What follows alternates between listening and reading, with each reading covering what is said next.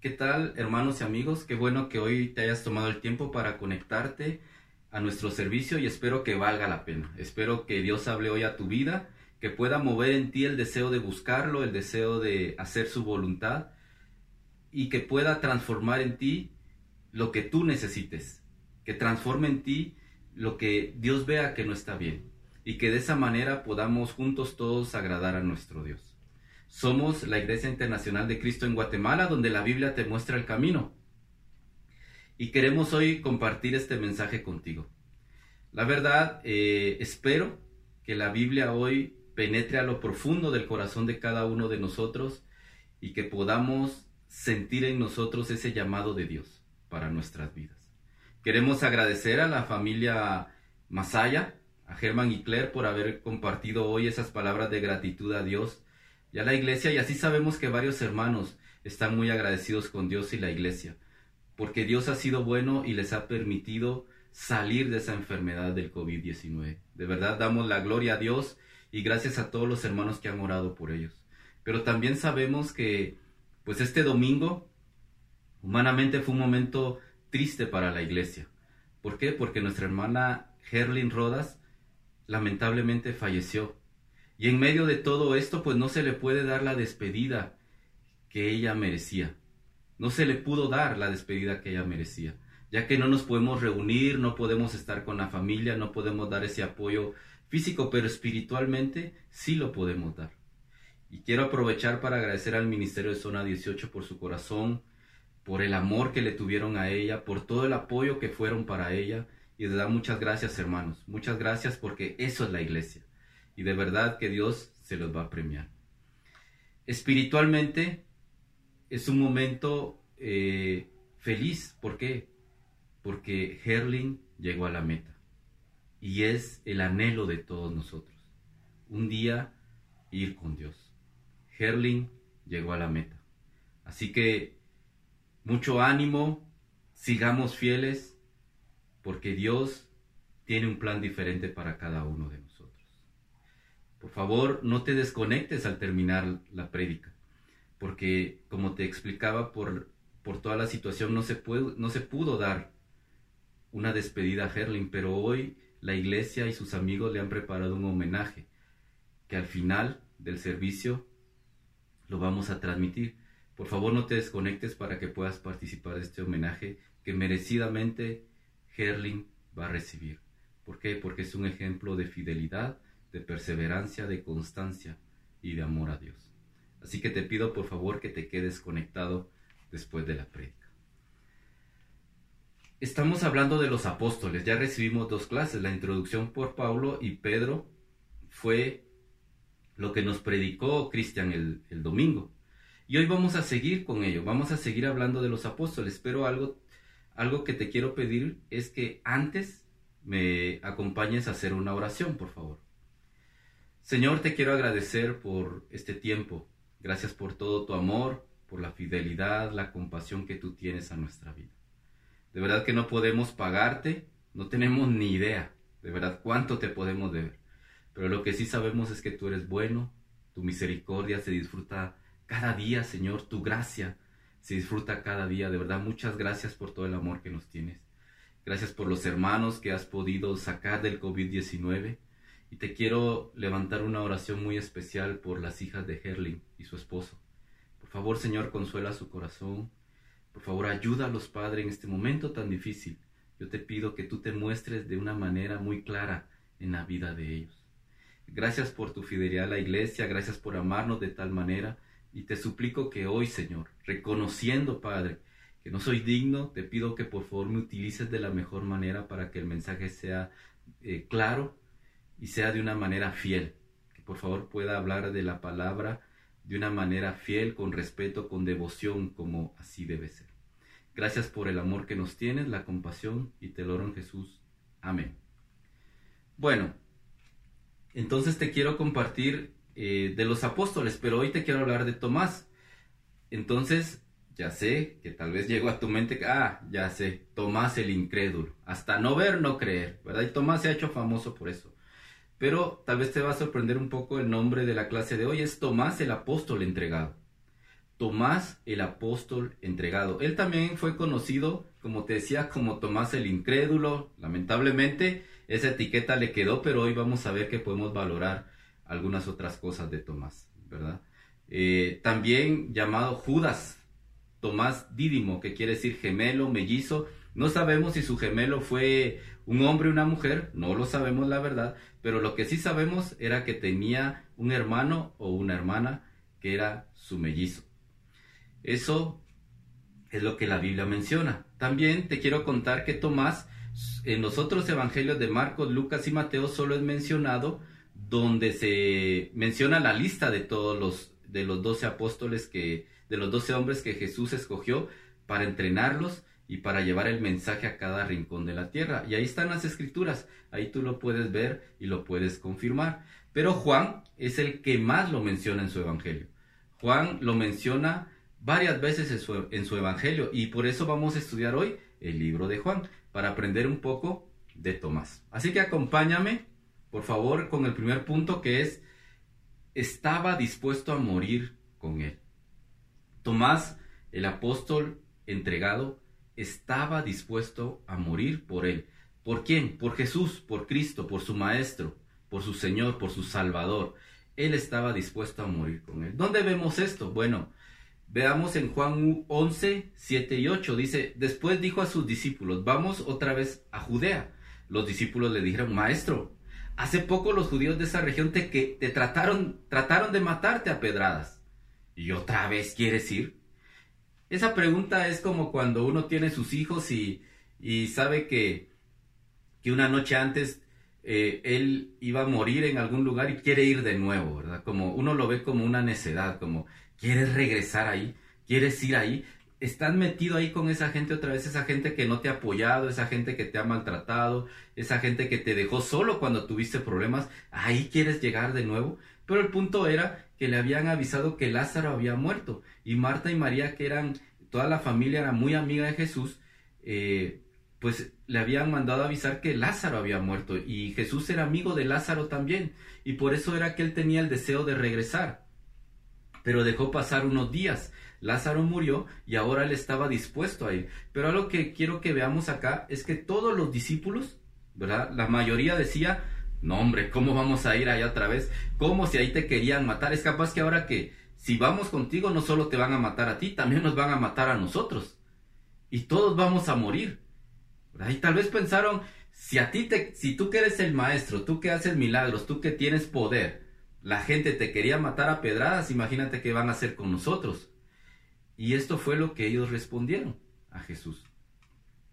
Pero más adelante en el 14-16 sigue la historia, ¿verdad? Y dice, como ellos no le entendían, ¿verdad? Jesús les quería decir, es que Lázaro está durmiendo. Ah, bueno, entonces esperemos que despierte, ¿no? No hay que ir allá, no hay que despertarlo, esperemos que despierte. Entonces dice la escritura, entonces Jesús le dijo claramente, Lázaro ha muerto. Y me alegro de no haber estado allí, porque así es mejor para ustedes, para que crean pero vamos a verlo.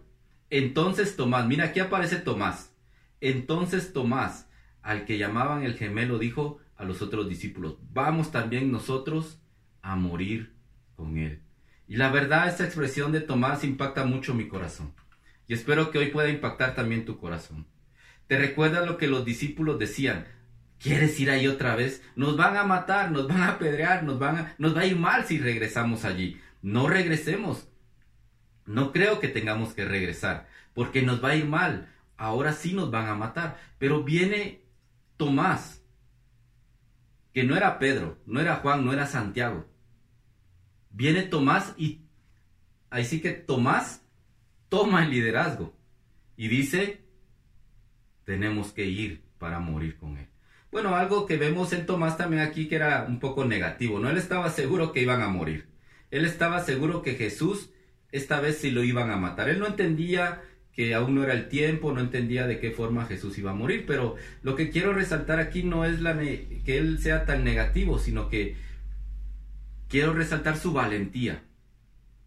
Y aún para alguien negativo es más difícil ser valiente, porque alguien negativo sabe que lleva las de perder o que lo van a matar o que lo van a vapulear, pero aún así vence el temor. En cambio, alguien positivo a veces es más fácil ser valiente. Ah, me va a ir bien y ahí voy, ¿verdad? Me va a ir bien en esto y ahí voy. Y es más fácil tal vez, pero para Tomás que era un poco negativo, la verdad esta valentía era una valentía real, una valentía verdadera. Pero el punto es de que viene Tomás y dice, yo quiero morir con él. Y mostró valentía, mostró valentía. Él no imaginaba una vida sin Jesús. Él estaba dispuesto a morir por Jesús. Él no dijo yo me quedo aquí, ustedes váyanse. Dijo, vamos, a ver, anímense, vamos, vamos a morir con Él. Yo estoy dispuesto a morir con mi Maestro. Yo estoy dispuesto a morir con Jesús. Y él no imaginaba, ¿para qué voy a estar vivo si no tengo a Jesús? Prefiero morir con Él que quedarme aquí escondiéndome, guardando mi vida, estando bien físicamente, pero si no tengo a Jesús no sirve de nada, no me va a servir de nada esto. Yo prefiero morir con Jesús. Y Tomás lo expresó así de esa forma. Yo quiero morir con Jesús. ¿Tú te imaginas el amor profundo que Tomás le tenía a Jesús? ¿Te imaginas el sentimiento que, que Tomás tenía hacia Jesús? La disposición de dar la vida por Jesús. La disposición de no dejarlo morir solo, de morir con él. Y no una muerte que iba a ser rápida, tal vez a pedradas. Pero Tomás estaba dispuesto a morir con su maestro. Y hermano, eso, la verdad, es una gran lección para nosotros. Nosotros a veces no queremos ni siquiera sacrificar unas horas de sueño, un poco de lo material que tenemos. A veces no queremos sacrificar poco por Jesús. Tomás, a ese que tú conoces como el incrédulo, Tomás estaba dispuesto a dar la vida por Jesús. ¿Qué estás dispuesto tú a dar por Jesús? Tomás sentía la vida no vale nada si no estoy con Él. Si Él va a morir, mejor muero yo también. El otro día me impactaba leer en un libro que el autor decía, si usted le ofrecieran un cielo con el carro, la familia, el trabajo, el dinero, la salud y todos sus seres queridos, aunque no estuviera Cristo, tal vez usted fuera feliz en el cielo. Y me hizo reflexionar mucho eso, porque tal vez mi felicidad no está en Cristo, está en todo lo que tengo aquí. Y tal vez un cielo donde tuviera todo lo que tengo aquí, aunque no estuviera Cristo, tal vez me hiciera feliz. Tomás no era así. Tomás podía tener todo, pero si no estaba Cristo, no servía de nada. No quería la vida. Antes de vivir sin Él, prefería morir con Él. Antes de, de vivir una vida alejado de Jesús, prefería morir con Él.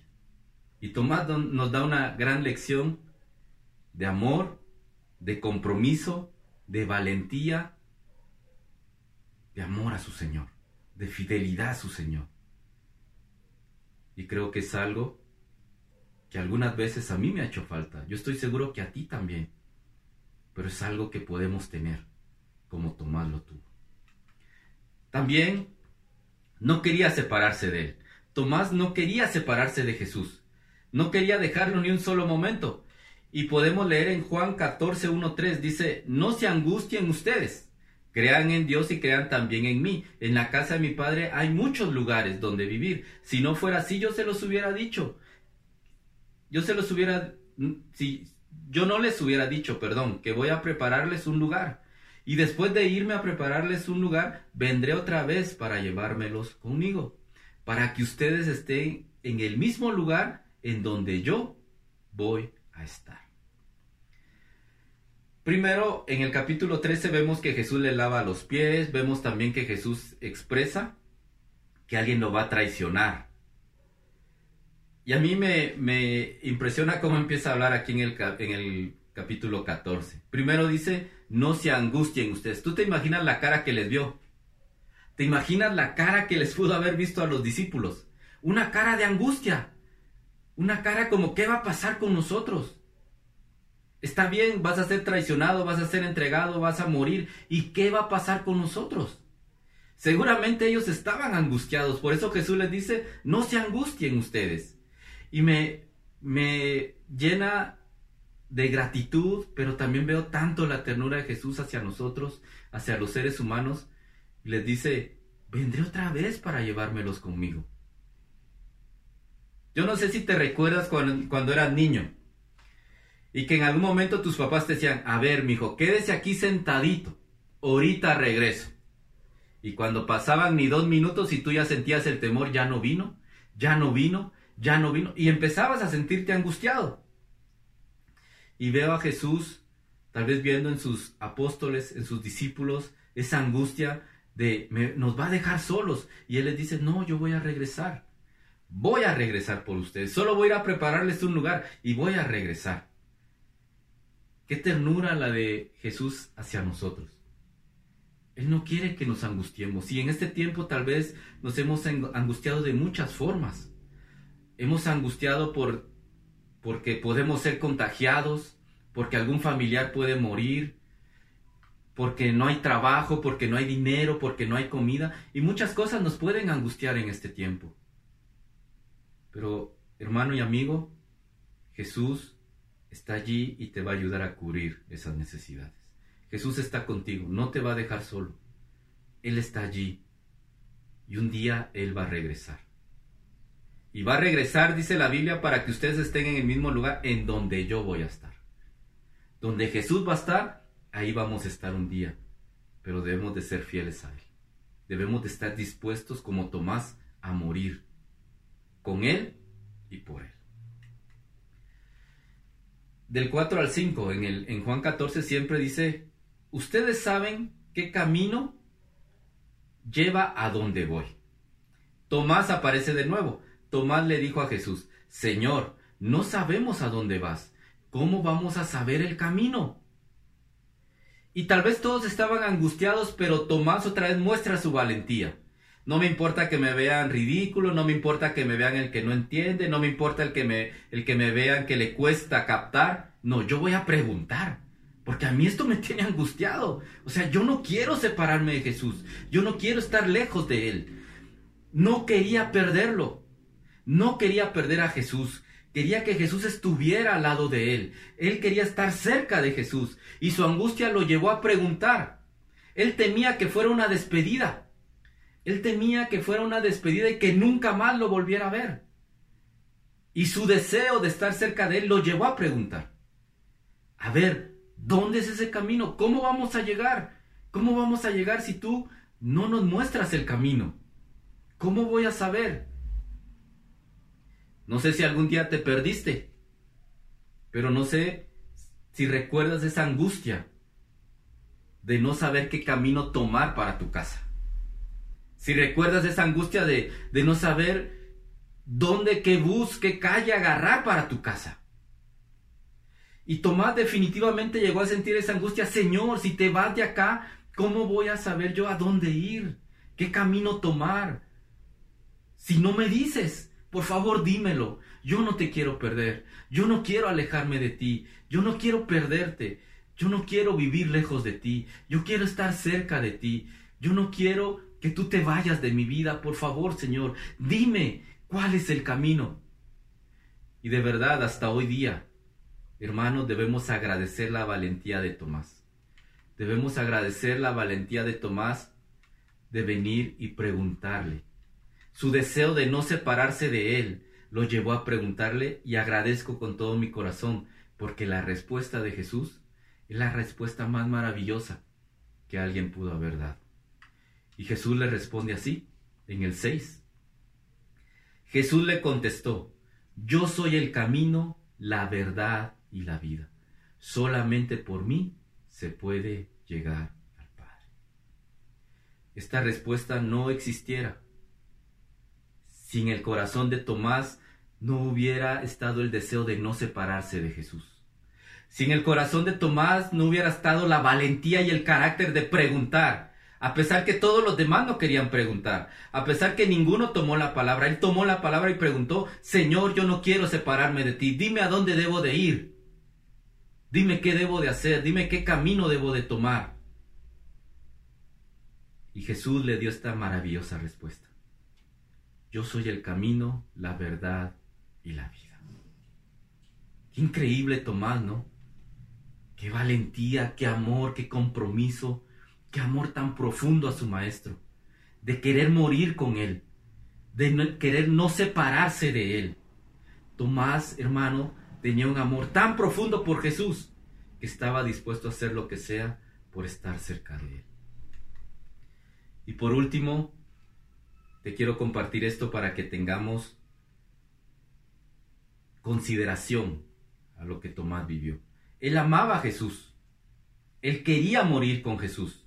Él no se quería separar de Jesús. Y el dolor lo dominó. ¿Por qué? Bueno, en Juan 20, 24, 25 dice Tomás, uno de los doce discípulos al que llamaban el gemelo, no estaba con ellos cuando llegó Jesús. Después los otros discípulos le dijeron, hemos visto al Señor. Pero Tomás les contestó, si no veo en sus manos las heridas de los clavos, y si no meto mi dedo en ellos y mi mano en su costado, no podré creer. Amaba tanto a Jesús, quería tanto estar cerca de él, estaba dispuesto a dar la vida por Jesús, que en ese tiempo tal vez él se sintió traicionado. Al final me dejaste, al final me abandonaste, al final moriste sin mí, al final estoy aquí solo. Al final yo te amé profundamente, estaba dispuesto a dar la vida por ti y me abandonaste. Y hoy estoy aquí solo. Y vemos que la tristeza, el dolor, el desánimo de Tomás era tan evidente que los hermanos, al no más ver a Jesús, le fueron a contar. Le fueron a compartir la buena noticia. Tal vez Tomás les había expresado, sabes que no tengo motivo para vivir. No tengo una razón para vivir. Sin Jesús no puedo vivir. Si Él está lejos de mí, no puedo, no puedo, no puedo llevar una vida así sin Él. Y tal vez lo había expresado de esa forma. Hermanos, tal vez hoy nosotros sí podríamos llevar una vida sin Jesús. Amigo, tal vez tú estás ahí llevando una vida sin Jesús. Porque no lo amas profundamente, porque no estás dispuesto a dar lo mejor de ti por Él. Pero Tomás estuvo dispuesto y hoy se sentía abandonado por el ser que más pudo haber amado en la tierra. Y Tomás se sentía ahí, triste. ¿Sabes, hermano? Cuando el dolor te domina y dejas de ver a Jesús, dejas las promesas de Jesús por un lado, hay cosas que te empiezan a suceder. Y una es que te empiezas a alejar de la iglesia. Empiezas a no querer ir. Es más, ni siquiera a conectarte para la reunión. Empiezas a no querer hacerlo. Empiezas a no querer hablar de tu corazón, empiezas a alejarte del cuerpo de Cristo y Tomás lo hizo así. Su dolor lo dominó y dijo, "Ya no tengo ya no tiene sentido el reunirme con ellos, ya no está Jesús.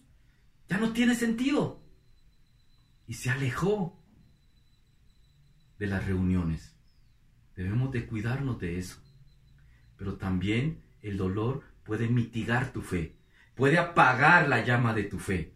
El dolor cuando te lleva a pecar empieza a matar tu fe.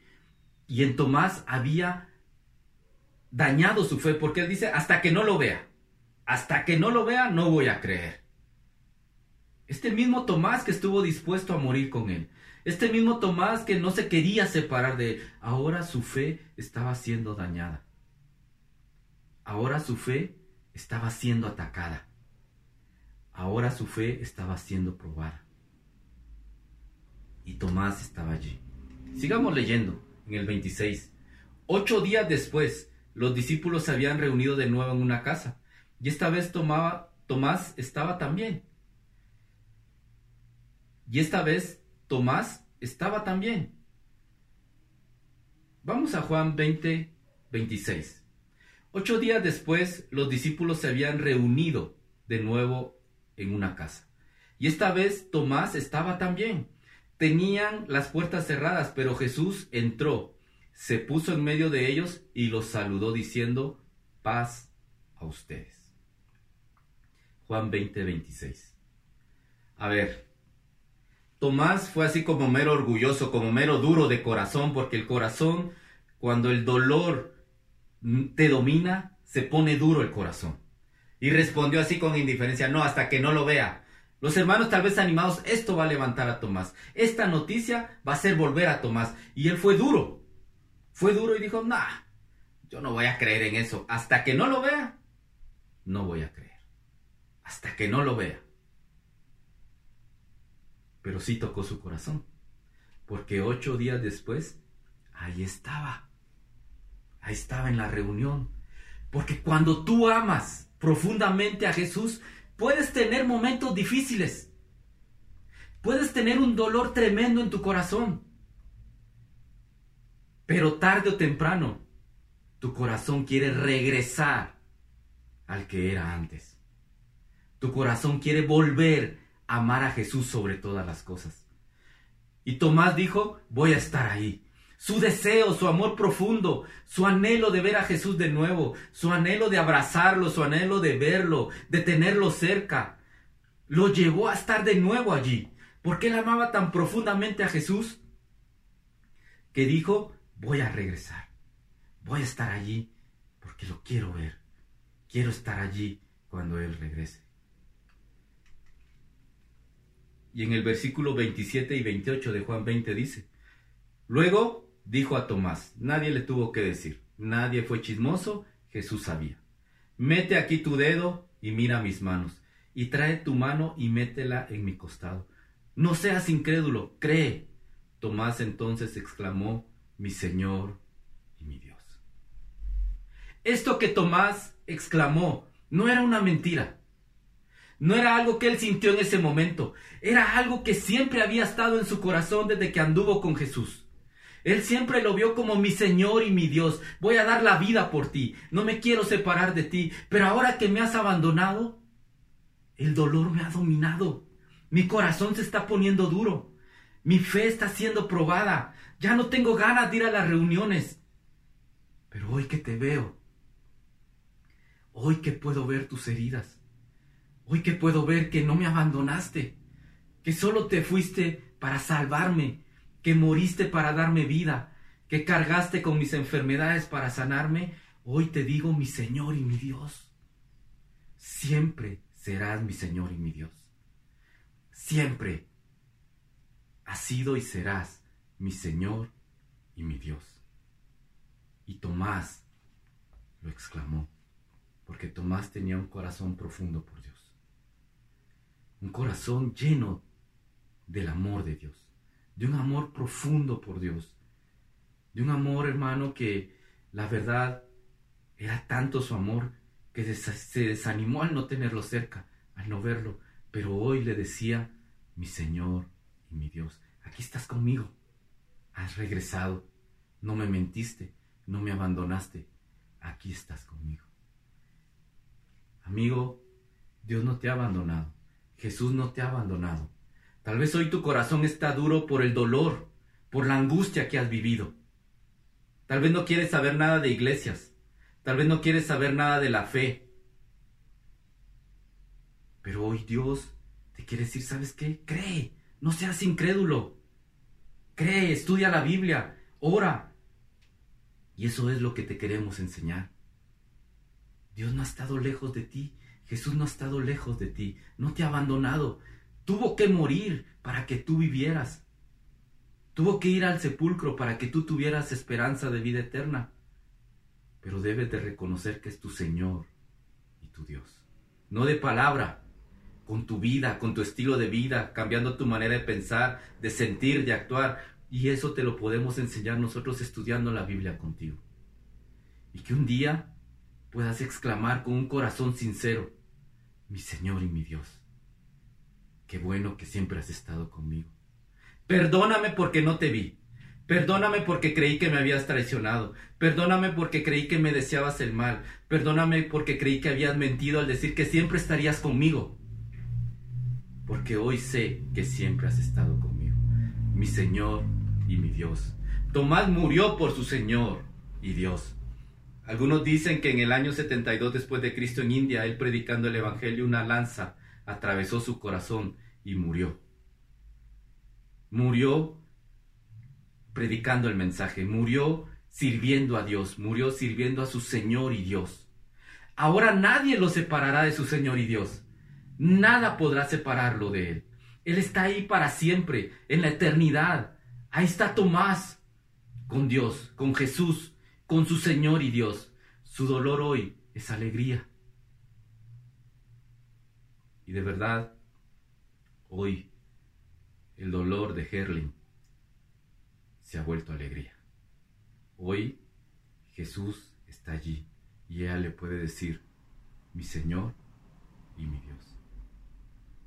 Hermanos, amigos, espero que hoy lo que se compartió haya impactado tu corazón al punto de querer buscar a Jesús, que seas valiente como Tomás, que seas determinado como Tomás, que sientas ese amor profundo por Jesús como Tomás y que reconozcas que Él es tu Señor y Dios como lo hizo Tomás.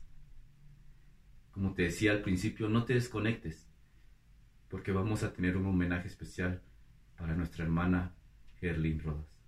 Que Dios haga su voluntad en sus vidas y espero que Dios siempre se muestre claramente y que tú tengas los ojos listos para ver y saber que Dios siempre está contigo. Muchas gracias.